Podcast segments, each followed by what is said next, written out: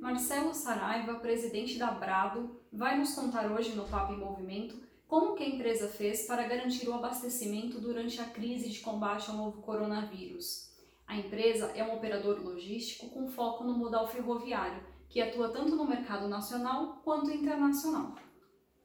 Tudo bem, pessoal? Meu nome é Marcelo Saraiva, eu sou da Brado Logística.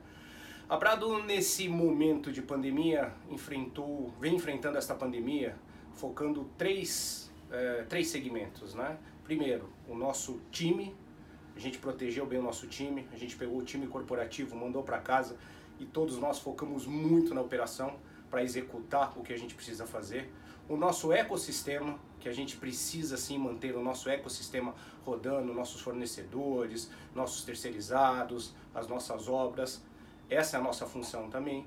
E o abastecimento. A Brado hoje tem mais de 175 clientes e mais de 100 produtos diferentes. Entre eles, proteína animal, que é boi, frango e, carne, carne suína, e bens de consumo, bens de primeira necessidade. E nós sim estamos movimentando essas cargas. A gente não só está movimentando essas cargas dentro do Brasil, como nós estamos movimentando essas cargas para fora do Brasil. E também nós estamos recebendo fertilizantes que a gente leva para a produção. Então a Brado sim está fazendo o seu papel e a nossa, e a, a nossa tendência é de continuar fazendo o nosso papel, cuidando bem do nosso, do nosso colaborador, bem do nosso ecossistema e continuando abastecendo e continuando sim abastecendo o que o, o mercado que nós estamos inseridos. Porque a Brado a Brado a, a missão da Brado é ser a melhor distância entre quem consome e quem produz. Então a Brado não vai deixar neste momento